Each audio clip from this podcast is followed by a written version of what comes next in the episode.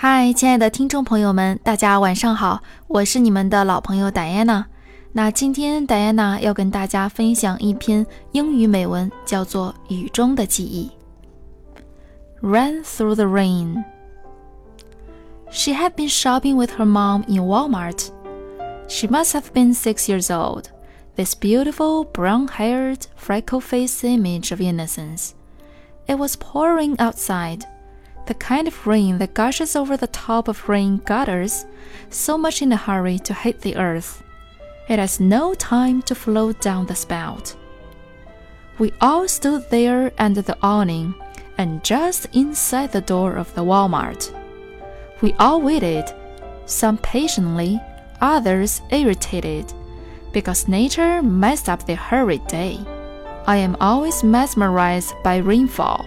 I got lost in the sound and sight of the heavens washing away the dirt and dust of the world.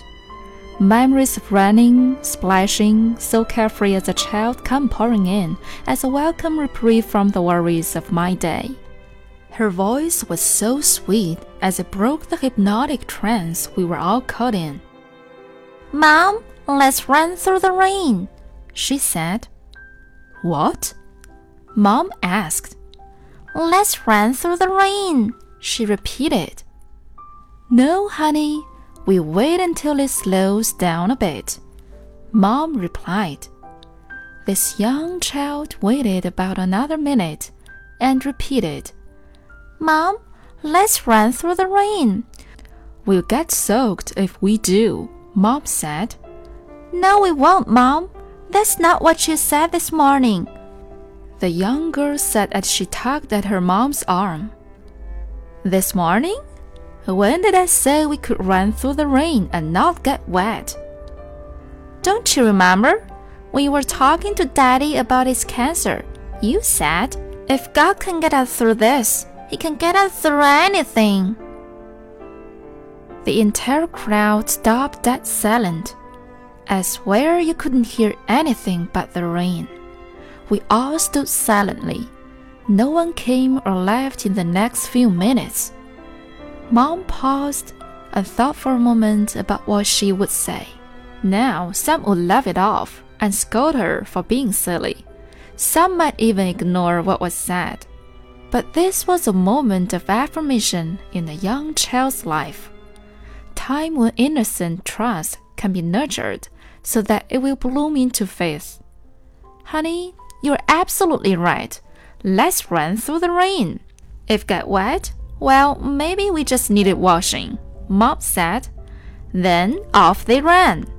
We all stood watching, smiling and laughing as they darted past the cars.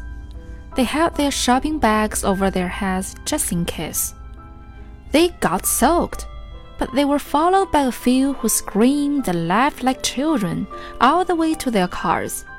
And yes, I did. I ran. I got wet. I needed washing. Circumstances or people can take away your material possessions. They can take away your money and they can take away your health. But no one can ever take away your precious memories. So don't forget to make time and take the opportunities to make memories every day.